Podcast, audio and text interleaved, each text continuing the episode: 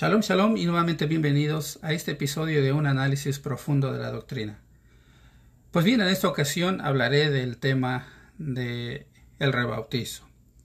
Y bueno, esto se da porque en la plataforma de YouTube me encontré con un tema de la Iglesia de Dios Israelita, entre paréntesis, a través de un ministro llamado Andrés Andrade, quien graba este video el 19 de febrero de este año, que es el año 2022, y él replantea la idea que todos aquellos que llegan a las filas de la Iglesia de Dios israelita, entre paréntesis, pues tienen que volver a bautizarse porque el bautizo que traen ya eh, de un pasado, eh, decía este hermano en alguna iglesia de los movimientos protestantes, pues necesita bautizarse nuevamente.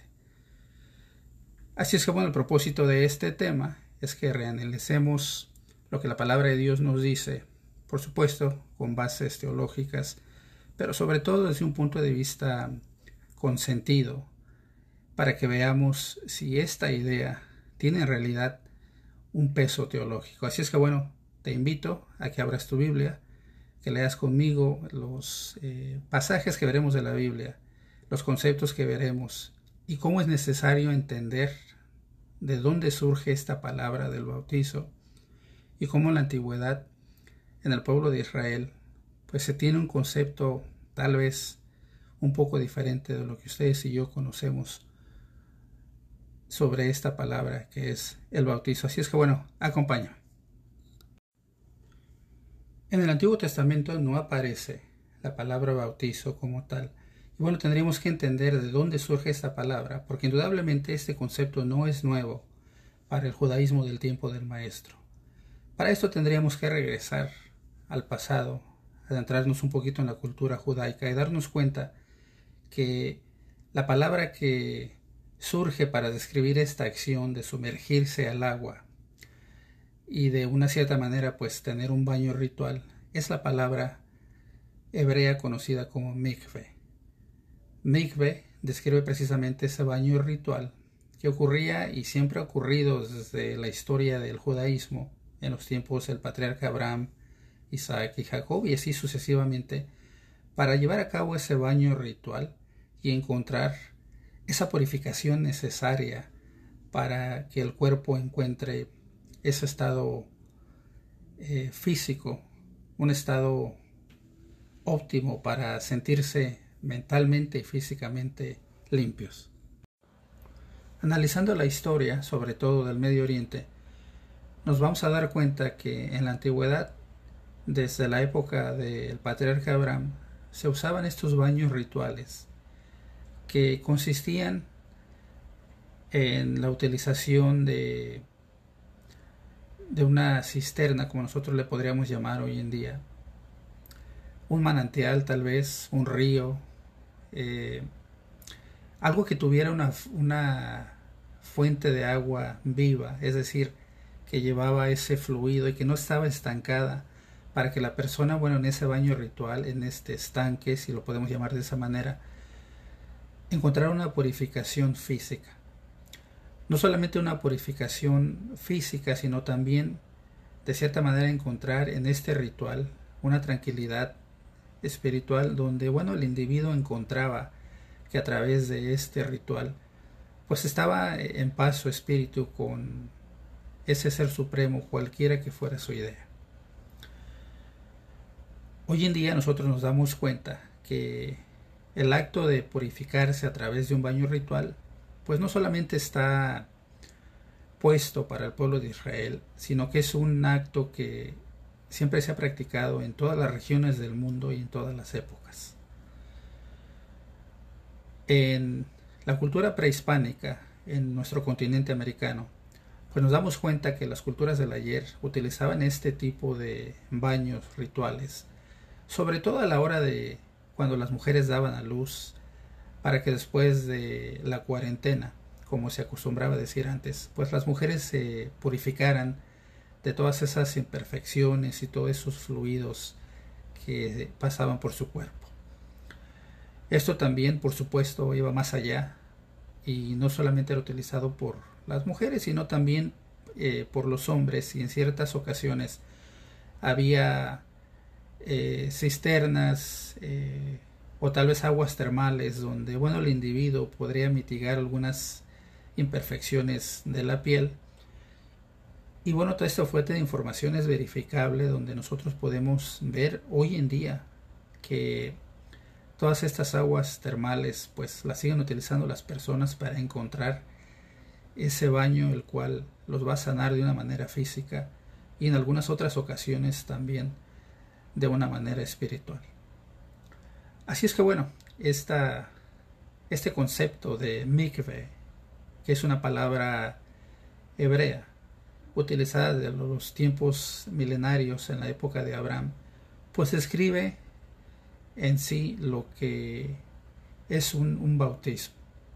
Nosotros más adelante nos vamos a dar cuenta que en la historia del pueblo de Israel, en todos los profetas, bueno, se habla de, de purificar nuestros cuerpos, purificar nuestras conciencias. Y por supuesto, le hablaba al pueblo de Israel, nosotros lo entendemos ya que también nos habla de una manera eh, menos directa a Dios a través de todas estas lecturas de los profetas, pero que indudablemente nosotros cuando llegamos al capítulo primero del Evangelio de Juan, nos vamos a dar cuenta que, bueno, Juan el Bautista o el Bautizante, como algunas otras personas lo conocen, venía cumpliendo una misión temporal y que en los versículos eh, a la mitad del capítulo 1 del Evangelio de Juan, bueno, nos van a decir y van a declarar que Juan pues va a tener la tarea de llevar a cabo este baño ritual para que así el mismo maestro sea participante de, este acto conocido dentro del judaísmo y el cual estoy tratando de explicar en esa transmisión llamado mikve. Cuando una persona empieza a conocer más a fondo la ley de Dios, se va a dar cuenta que del capítulo 12 del libro de Levítico al capítulo 15 va a haber una serie de mandamientos que tienen que ver con las impurezas legales, no solamente de la mujer, sino también del hombre. Y bueno, a través de estos capítulos en el libro de Levítico nos vamos a dar cuenta qué es lo que demanda Dios después de que el hombre o la mujer han pasado por una serie de acontecimientos que en algunos casos son normales, como en el caso de la menstruación de la mujer. En algunos otros casos eh, algún fluido que pueda emanar del miembro varonil. Y estos son, son cuestiones muy naturales dentro de la condición del ser humano. Es por eso que Dios, a través de este baño ritual, demanda, pide y exige que exista un nivel de salud, no solamente personal, sino también eh, un, nivel, a nivel eh, perdón, una higiene a nivel público, para que pues se mantenga ese pueblo de Israel en un estado físico óptimo, ya que bueno, no olviden que uno de los propósitos del pueblo de Israel es convertirse en una gente santa y que más adelante nosotros vamos a entender con lo que dice el apóstol Pablo en la segunda carta de los Corintios capítulo 7 verso 1 donde nos dice que bueno tenemos que buscar esa limpieza no solamente en cuerpo, sino también en espíritu. Pero bueno, regresando a lo que estábamos hablando, cuando nosotros entendemos el propósito de este baño ritual, nos vamos a dar cuenta que cumple con dos funciones. El primero es obtener esa limpieza física y dos, por supuesto, encontrar ese, esa reconexión con Dios. En la antigüedad, por supuesto, si nosotros leemos los capítulos ya citados del libro de Levítico, nos vamos a dar cuenta que en la antigüedad también, además de la limpieza física, Dios ordenaba ciertos sacrificios, en los cuales no vamos a hablar en particular en esta ocasión y en esta transmisión, pero nos vamos a quedar solamente con la parte que tiene que ver con la limpieza corporal. No sé si sepan ustedes que cada letra del alfabeto hebreo tiene un valor numérico. Cuando nosotros le damos el valor numérico a las letras que conforman la palabra migbe, estas nos van a dar un equivalente y un valor de 151.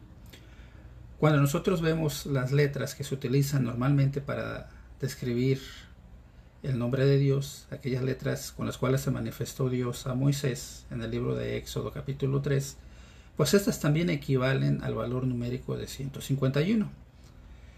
Curiosamente, la palabra mikve quiere decir estar a la altura, llegar a esa medida que Dios ha puesto.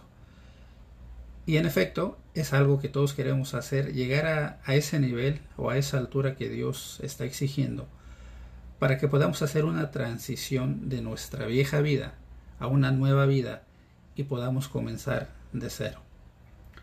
El maestro, por supuesto, tuvo que haber hecho esa transición, no porque fuera necesario para él, ya que la palabra de Dios describe que el maestro fue un hombre perfecto y que sin embargo, y sin duda alguna, tuvo que haber dejado un ejemplo para que nosotros, por supuesto, eh, hayamos eh, podido seguir pues precisamente ese ejemplo que él nos dejó.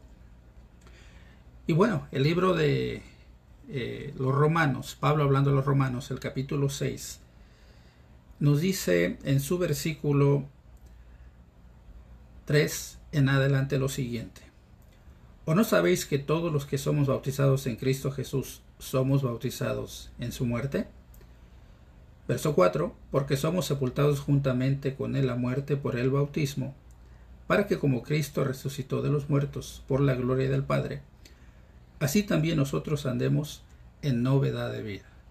Así es que bueno, por esta razón, nosotros a figura del Maestro también, y dejándonos el ejemplo, si queremos llegar a esa medida perfecta que Dios ha puesto, pues tenemos que hacer esa transición de la muerte a la vida. Y precisamente es aquí donde tenemos que entender que un baño ritual en la antigüedad, como hoy en día, se lleva a cabo en aguas vivas, aguas que lleven esa corriente, ese fluido, donde no se queden estancadas las aguas, ya que bueno, el agua representa la vida.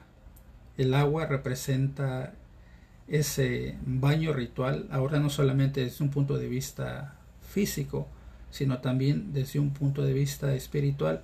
Y esto es precisamente lo que el maestro estaba tratando de enseñarle a Nicodemo.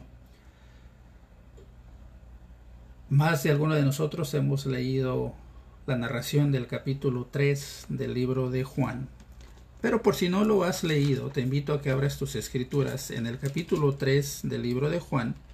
Y bueno, voy a darle lectura, una lectura muy famosa dentro del cristianismo, una lectura que todo cristiano debe, debe de conocer y sobre todo debe de entender. Y el capítulo 3 del libro de Juan, verso 1 en adelante, dice lo siguiente. Había un hombre de los fariseos que se llamaba Nicodemo príncipe de los judíos. Este vino Jesús de noche y díjole, Rabí, sabemos que has venido de Dios por maestro, porque nadie puede hacer estas señales que tú haces si no fuere Dios con él. Respondiendo Jesús, verso 3, y díjole, De cierto, de cierto te digo, que el que no naciera otra vez no puede ver el reino de Dios. Indudablemente en esta plática de los dos príncipes, eh, Jesucristo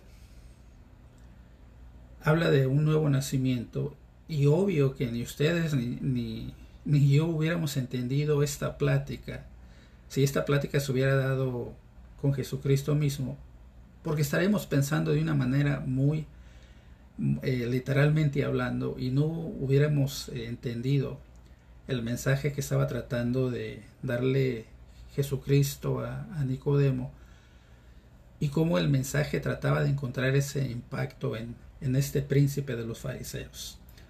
La lectura nos sigue diciendo en el verso 4. Dícele Nicodemo, ¿cómo puede el hombre nacer siendo viejo? ¿Puede entrar otra vez en el vientre de su madre y nacer? Respondió Jesús, de cierto, de cierto, te digo, que el que no naciere del agua y del Espíritu no puede entrar en el reino de Dios. Lo que es nacido, dice el verso 6, de la carne, carne es, y lo que es nacido del Espíritu, Espíritu es.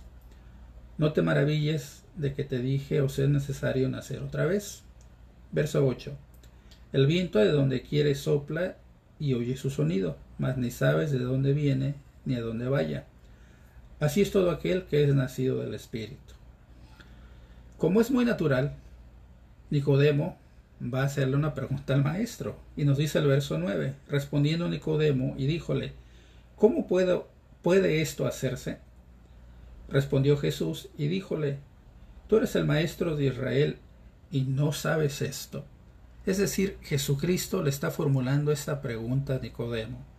Tú que enseñas que eres príncipe, eres el principal de los fariseos, ¿no entiendes el concepto de mikve? Entonces, ¿qué has entendido, Nicodemo? Es básicamente lo que le está planteando, la pregunta que le plantea el maestro a Nicodemo. ¿Cómo tú siendo maestro de Israel, del príncipe de los eh, fariseos, no entiendes esto? Verso 10. Nuevamente dice, respondió Jesús y díjole, tú eres el maestro de Israel y no sabes esto. De cierto, de cierto te digo que lo que sabemos hablamos y lo que hemos visto testificamos y no recibís nuestro testimonio. Si os he dicho cosas terrenas y no creéis, ¿cómo creeréis si os dijere las celestiales? Verso 13. Y nadie subió al cielo, sino el que descendió del cielo, el Hijo del Hombre que está en el cielo. Verso 14, que es un verso fundamental, dice así. Y como Moisés levantó la serpiente en el desierto, así es necesario que el Hijo del Hombre sea levantado para que todo aquel que en él creyere no se pierda, sino que tenga vida eterna. Así es que bueno, la pregunta que le formula el maestro a Nicodemo desde nuestra óptica ya es mucho, mucho, muy sencilla, ya que bueno, ya entendemos de lo que estaba hablando el maestro, pero es algo que en el tiempo de Nicodemo no se entendía plenamente la función de este baño ritual, que por supuesto tenía que cumplir con las prescripciones dadas por Dios. Y bueno, eh, aunque en los libros del Antiguo Testamento no nos dice que fueran aguas vivas, sí entendemos por la descripción del bautizo de Jesucristo mismo, que bueno, él se bautiza en un río, el hecho de llevar a cabo un baño ritual implica sumergirse en un lugar donde hay aguas, aguas eh, que lleven corriente. Ya que, bueno, imagínense, es algo muy natural pensar y tiene mucho sentido que esta agua lleve corriente, ya que sería algo no muy higiénico sumergir a una persona una y otra vez diferentes personas en este en esta cisterna ya que bueno todas las imperfecciones o tal vez eh, podríamos decir hasta enfermedades eh, contagiosas, pues iban a estar ahí en esta cisterna que no llevaba ninguna corriente. Y esta es una de las razones también por qué entendemos que este baño ritual, conocido por nosotros como el bautismo, pues tiene que hacerse en un lugar donde pues las, las aguas lleven esa corriente para que de una manera simbólica pues se lleven todo aquello que fue parte de la persona en su pasado y que ahora, por supuesto, va a comenzar una nueva etapa y una nueva transición en su vida.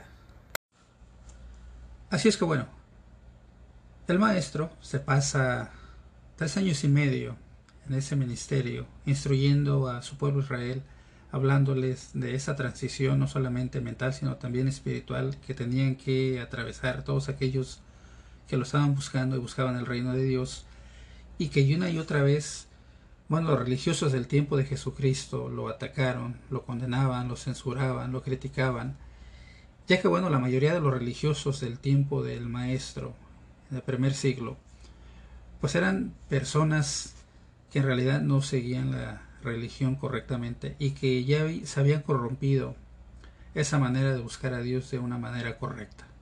Es decir, se estaban enfocando más en mandamientos de hombres, en tradiciones, en imposiciones que ni siquiera Dios había puesto, y que ahora, por conducto del sumo sacerdote y todos aquellos miembros del Sanedrín, o el Consejo Máximo del pueblo de Israel, los jueces, pues ellos dictaban cualquier opinión que tuvieran eh, en este primer siglo en la época de Jesucristo, bueno, y estaban muy influenciados por los romanos, por Herodes, por cuestiones políticas, por cuestiones de poder, por un renombre, eh, por lo que dijeran los demás. Y lamentablemente creo que la situación hoy dentro de las iglesias cristianas no son muy diferentes a las costumbres de aquel entonces de los eh, líderes religiosos. Hoy por hoy, dentro de los movimientos cristianos y dentro de muchas iglesias israelitas en cualquiera de sus ramificaciones, a veces se toma este acto del bautizo como si fuera derecho a una membresía. El bautizo no nos da derecho a una membresía de cierta denominación religiosa. El bautizo nos da el derecho de ser llamados hijos de Dios cuando nosotros optamos dejar esa vida antigua y transicionar a una vida nueva. El maestro pasó tres años y medio en su ministerio enseñando, eh, haciendo reflexionar a su pueblo Israel, enseñando a sus discípulos, preparándolos para que enseñaran el Evangelio. Y el capítulo 16 del Evangelio de Marcos, en su versículo 15 en adelante, narra lo siguiente. Aquí, por supuesto, habla Jesús y dice, y les dijo, id por todo el mundo, predicad el Evangelio a toda criatura. El que creyere y fuere bautizado será salvo, mas el que no creyere será condenado. Así es que bueno, estas palabras, esta comisión, viene directamente de parte del, Mesías, de Jesucristo, y comisiona a sus doce discípulos para que lleven el Evangelio a todas las regiones del mundo conocido, y declara que es necesario bautizarse para ser salvo. Y por supuesto, aquella persona que decide no bautizarse, pues no va a encontrar esa redención para convertirse en hijo de Dios. Si nosotros analizamos desde este punto en la escritura en adelante, bueno, pues vamos a encontrar que los discípulos precisamente hicieron eso, evangelizaron a otras personas. Y es necesario también entender qué es el Evangelio. Si le preguntamos a alguna gente qué es el Evangelio, inmediatamente nos van a contestar que son las buenas nuevas. Y si les preguntamos qué son las buenas nuevas, pues van a regresarnos a, a decir qué es el Evangelio. La palabra de Dios es muy clara cuando nosotros vemos en el capítulo 26, verso 5 de Génesis, de qué manera Dios evangelizó a Abraham. Y la Biblia nos dice en el capítulo 26, versículo 5 de Génesis, que bueno, voy a, leer como tomar, perdón, para tomar como referencia lo que la palabra de Dios nos dice. Y en, esta, en este capítulo Dios habla con Isaac, hijo de Abraham, y le está recordando acerca de su padre Abraham. El versículo 5 nos dice lo siguiente, por cuanto oyó Abraham mi voz y guardó mi precepto, mis mandamientos, mis estatutos y mis leyes. Entonces aquí tenemos ya una, un punto de partida para darnos cuenta, pues, cuáles fueron las cosas o los mandamientos, mejor dicho, que observó Abraham para así darnos cuenta mm, de qué se trata o qué contiene el Evangelio. Otro punto clave dentro de las escrituras para entender qué es el Evangelio, pues es precisamente el libro de Gálatas, capítulo 3, verso 8, y dice, y viendo antes la escritura que Dios por la fe había de justificar a los gentiles, evangelizó antes a Abraham, diciendo, en ti serán benditas todas las naciones. Y bueno, si tomamos nosotros como referencia el capítulo 26 de Génesis, verso 5, nos vamos a dar cuenta de qué manera fue evangelizado Abraham y cuáles fueron esos eh, estatutos, mandamientos, leyes, etcétera, todo lo que ustedes leyeron en el capítulo 26.5 de Génesis, para darnos cuenta que sí, por supuesto es necesario que una persona, la cual quiere bautizarse, o renacer, pues es necesario que entienda los puntos fundamentales y básicos de la doctrina para poder tomar una decisión sabia, una decisión correcta, una decisión que sea a tiempo y no fuera de tiempo, ya que estamos hablando de eh, la vida eterna. Entonces la decisión del bautizo no se debe tomar a la ligera, pero tampoco debe tomarse pensando que tengo que bautizarme porque me están dando algún tipo de presión dentro de, de mi iglesia, ya que bueno, esto no sería una conversión genuina, sino, más, sería, más bien sería producto de la presión que se pudiera sentir en esos momentos. Bueno, regresando a este acontecimiento de las instrucciones que da el maestro a los doce discípulos acerca del bautizo, todo lector de la Biblia ha encontrado en los evangelios eh, la descripción de la muerte del Mesías, la muerte de Jesucristo. Y bueno, la Biblia declara y narra cómo Jesucristo muere un 14 de Nisan, en el cual se celebra la Pascua judía, y que casualmente, bueno, siempre la fecha es la misma, un 14 de Nisan, donde la verdadera iglesia de Dios celebra y conmemora no tanto la Pascua al estilo judío, sino debe de conmemorar eh, la muerte del Señor Jesucristo hasta que Él regrese. Si hacemos un análisis del tiempo que transcurre entre la muerte del Maestro a la segunda festividad del año, la cual es Pentecostés, nos vamos a dar cuenta de que aproximadamente van a pasar 43 eh, días. 43 días porque bueno, la Biblia nos dice en el capítulo 12 del Evangelio de Mateo, verso 40, que Jesucristo debe estar en el corazón de la tierra tres días y tres noches, resucita, y después el libro de los Hechos nos dice que el Maestro, después de su resurrección, bueno, eh, estuvo apareciéndole, apareciéndose a su iglesia por 40 días, y así es como llegamos al conteo de 43 días. Es decir, solamente habrían pasado un promedio de, o estaban esperando un promedio de 7 días o una semana aproximadamente, para que esa promesa de mandarles un consolador se llevara a cabo.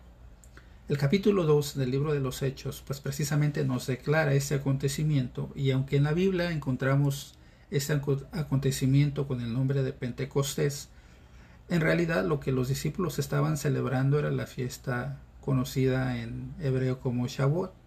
Nosotros también la conocemos como la fiesta de las semanas y ya con la eh, traducción o la escritura de las gracias escrituras al griego, bueno, se le da el nombre de Pentecostés, que en esencia pues es la misma fiesta. En esta fiesta, que encontramos en la narración del capítulo 2 del libro de los Hechos, Pedro va a dar un discurso que va a convertir a 3.000 personas, pero en este discurso, si ustedes abren sus Biblias en el capítulo 2 de los Hechos, vamos a encontrar que Pedro está dando este discurso inspirado por supuesto por el Espíritu Santo. Y vamos a irnos versículo 31. Dice así, viéndolo antes, habló de la resurrección de Cristo, que su alma no fue a dejar en el infierno, ni su carne vio corrupción. Ustedes pueden leer todo el capítulo y les recomiendo leerlo todo. Yo solamente me estoy saltando al verso 31 en adelante, y voy en el verso 32 que dice, a este Jesús resucitó Dios, de lo cual todos vosotros somos testigos. Así que, levantando por la diestra de Dios y recibiendo del Padre la promesa del Espíritu Santo, ha derramado esto que vosotros veis y oís. Porque David no subió a los cielos Empero él dice, dijo el Señor a mi Señor, siéntate a mi diestra hasta que ponga a tus enemigos por estrado de tus pies. Verso 36, que es el verso eh, que necesitamos analizar. Dice, sepa pues ciertísimamente toda la casa de Israel que a este Jesús que vosotros crucificasteis, Dios ha hecho Señor y Cristo. Versículo 37. Entonces, oído esto, fueron compungidos de corazón y dijeron a Pedro y a los otros apóstoles, varones hermanos, ¿qué haremos? Verso 38. Y Pedro les dice, arrepentíos y bautícese cada uno de vosotros en el nombre de Jesucristo para perdón de los pecados y recibiréis el don del Espíritu Santo. Así es que bueno, Pedro aquí declara lo que le había enseñado el maestro, lo cual era bautizarse para la remisión o el perdón de los pecados y que así, bueno, podría tener esta persona que está llevando a cabo este bautizo, pues una nueva oportunidad o llegar a esa altura o a la medida como lo declara el significado de la palabra mikve. La verdadera iglesia de Dios siempre ha entendido que a la hora de bautizar a cualquier candidato, primero debe de doctrinarse, tal como lo describe el Hechos hablando de aquella ocasión del eunuco y de Felipe y cómo, bueno, Felipe eh, es llevado a través del Espíritu donde está este eunuco y el capítulo 8 del libro de los Hechos declara lo siguiente. Nuevamente les invito a que abran sus escrituras y vamos a leer el capítulo 8 del versículo 27 en adelante. Estoy leyendo la versión Reina Valera antigua, pero ustedes pueden eh, utilizar cualquier versión que tengan a la mano, cualquier versión con la que se acomoden. Y dice el versículo 27 de esta manera. Entonces él se levantó y fue, y aquí un etíope eunuco gobernador de Candace, reina de los etíopes, el cual era puesto sobre todos sus tesoros y que había venido a adorar a Jerusalén. Se volvía sentado en su carro y leyendo el profeta Isaías, y el Espíritu dijo a Felipe, llégate y júntate a este carro. Y acudiendo Felipe le oyó que leía el profeta Isaías y dijo, ¿mas entiendes lo que lees? El versículo 31 en adelante, pues nos declara que el eunuco no tenía una idea clara de lo que estaba leyendo o de quién estaba hablando este capítulo en particular del profeta Isaías. Y vamos al versículo 34 que dice, y respondiendo el eunuco a Felipe dijo, ruégote, ¿de quién es el de, de quién el profeta dice esto? ¿De sí o de otro alguno? Verso 35 entonces Felipe, abriendo su boca y comenzando desde esta escritura, le anunció el Evangelio de Jesús. Y yendo por el camino llegaron a cierta agua, y dijo el eunuco, He aquí agua, ¿qué impide que yo sea bautizado? Y Felipe dijo, Si crees de todo tu corazón, bien puedes. Y respondiendo dijo, Creo que Jesucristo es el Hijo de Dios. Verso 38. Y mandó parar el carro, y descendieron ambos al agua, Felipe y el eunuco y bautizóle. Aquí se entiende que tanto Felipe como el eunuco sabían perfectamente y claramente que envolvía un baño ritual, un baño que en hebreo se conoce como un mikve y que ahora nosotros lo identificamos como bautizo. El hecho de bautizar bueno, eh, tiene que ser una, eh, un, bautizo donde se sumerge completamente al candidato, ya que bueno, esto representa eh, la transición de la vida, perdón, de la muerte a la vida, tal como lo leímos anteriormente en Romanos capítulo 6, y que de ninguna manera, bueno, puede ser un bautizo donde se derrame agua alguna en la cabeza de alguna persona o cierta parte del cuerpo, ya que bueno, esto no cumple con las prescripciones divinas. También la verdadera iglesia de Dios entiende que a la hora de bautizar a cualquier candidato, bueno, es necesario seguir las instrucciones que dio el maestro de cómo se debe llevar a cabo un bautizo. Y vamos a ver el capítulo 28 del libro de Mateo. Y vamos a, ver el versículo 18 en adelante. Nuevamente estoy leyendo la versión Reina Valera antigua. Y el capítulo 28 de Mateo, verso 18 en adelante, dice lo siguiente. Y llegando Jesús les habló diciendo, Toda potestad me es dada en el cielo y en la tierra. Por tanto, id y doctrinad a todos los gentiles, bautizándolos en el nombre del Padre y del Hijo y del Espíritu Santo.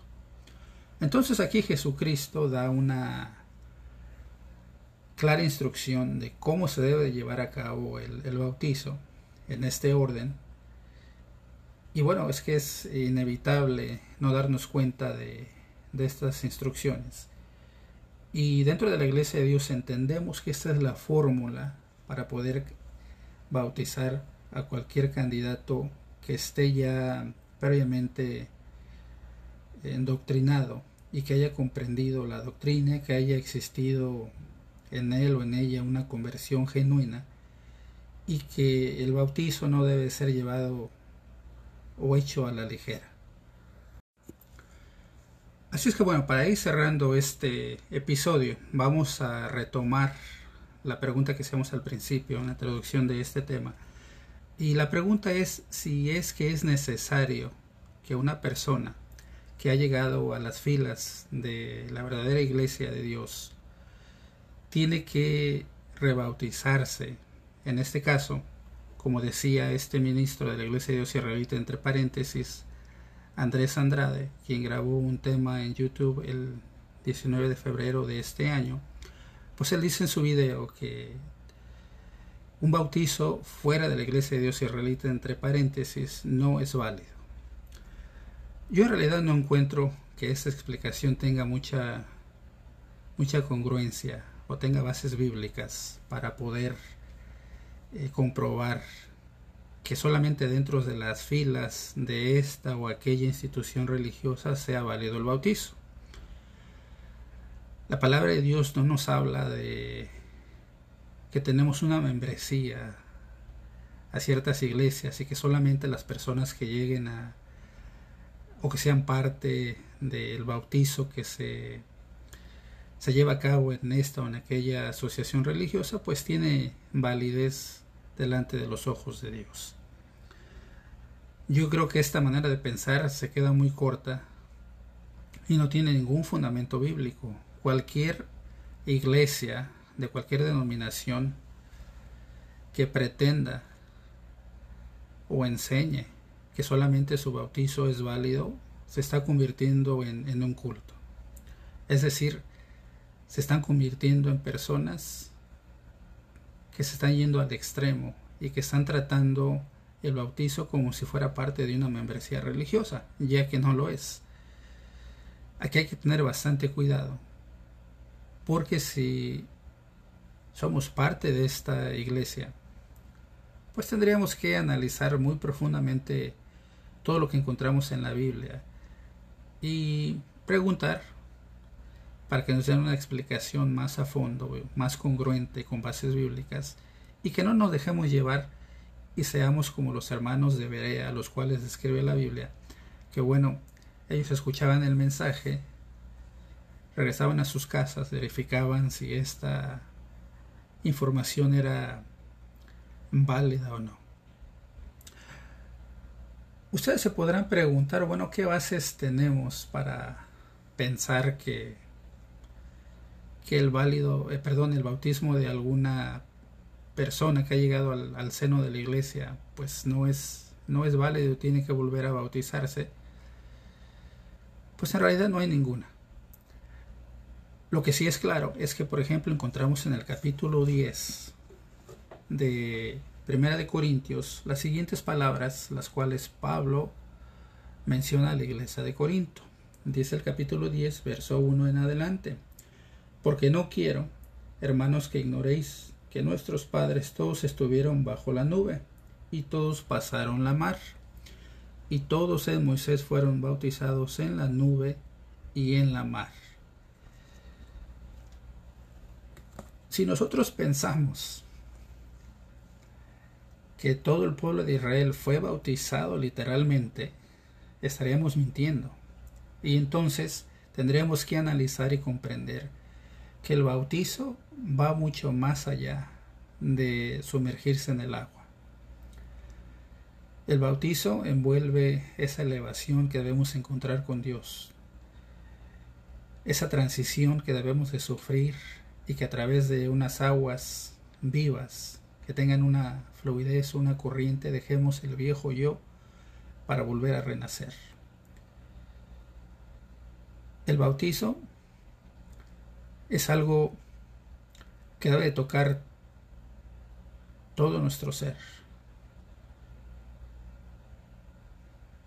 Uno de los grandes predicadores dentro de la iglesia israelita, quien fue Ezequías Campos, decía en una de sus anécdotas que algunos hermanos, pues, más allá de en realidad encontrar ese bautizo legítimo, pues simple y sencillamente sufrían un, un, un, baño, una manera de refrescarse en ese día y que en realidad no habían entendido el concepto de lo que en realidad envuelve el bautizo. En mi opinión y de acuerdo al análisis profundo de las Sagradas Escrituras, podemos darnos cuenta que el bautizo es esa transición de la cual hablaba y que en realidad no solamente es el hecho de sumergirse en el agua, sino también entender lo que Pedro escribe en, su, en su primera carta, en el capítulo 3 del verso 20 en adelante, que nos dice lo siguiente, los cuales en otro tiempo fueron desobedientes cuando una vez esperaba la paciencia de Dios en los días de Noé. Estamos hablando de Noé, no pierdan eso de vista. Cuando se aparejaba el arca, en la cual pocas, es a saber, ocho personas fueron salvas por agua. Esa es la palabra clave, salvas por agua. Verso 21.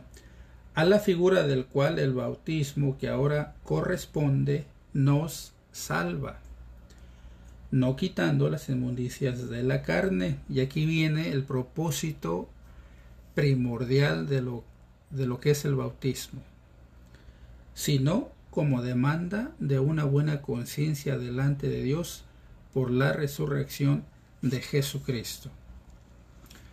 Es decir, yo veo y entiendo en las Sagradas Escrituras que cualquier persona de cualquier denominación que haya entendido que Jesucristo murió por nuestros pecados, murió, resucitó al tercer día, y que manda a sus discípulos después de esto que enseñen el Evangelio, y que esa persona entienda que el Evangelio es escuchar la voz de Dios para guardar sus mandamientos, sus estatutos, sus preceptos y sus leyes, y que esa transformación debe de ocurrir en su vida, no solamente de una manera física, sino de una manera mental, es decir, una renovación de la mente. No tendríamos entonces por qué volver a bautizar a esta persona. Si bien es cierto que tal vez no conoce a fondo la ley de Dios o se le enseñó de una manera limitada, pues, bueno, eso no nulifica ese bautizo del cual él ya él o ella ya han sido partícipes. Lo único que sucede aquí pues es que fue una falta de, de dirección, pero que en ninguna manera, en ningún sentido, en ninguna forma nulifica ese sacrificio de Cristo por el cual eh, él ya ha sido bautizado. El querer bautizar a otra persona que viene de otra fe y llega al seno de la iglesia, a una iglesia donde se predica el verdadero evangelio, pues va a entender que ese hermano o esa hermana ya hizo ese pacto con, con Dios a través de la muerte del Mesías y que se ratifica a través del bautismo.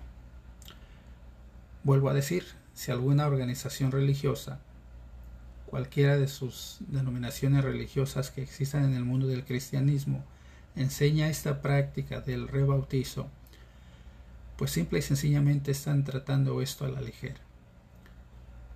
El bautizo, ese baño ritual, el sumergir, sumergirse dentro de las aguas de un río, de un lago, del mar, eh, de cualquier fuente donde existan aguas que lleven esa corriente, siempre van a ser, eh, va a ser válido, siempre y cuando el candidato entienda la función del bautismo y por qué ha llevado a cabo este acto. Ojalá que esta explicación pues haya tenido bastante sentido.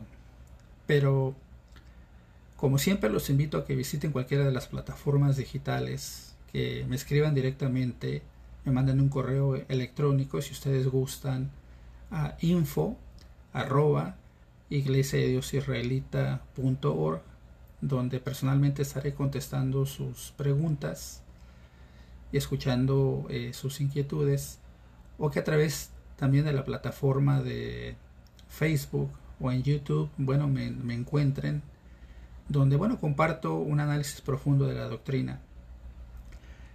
Y trato de compartir los temas de una manera neutral, una manera libre de prejuicios y políticas que empañan muchas veces la doctrina y la belleza del Evangelio que Dios nos dejó a través de su Hijo Jesucristo. Que el Dios de Abraham, de Isaac y de Jacob los bendiga donde quiera que se encuentren. Paz a vosotros.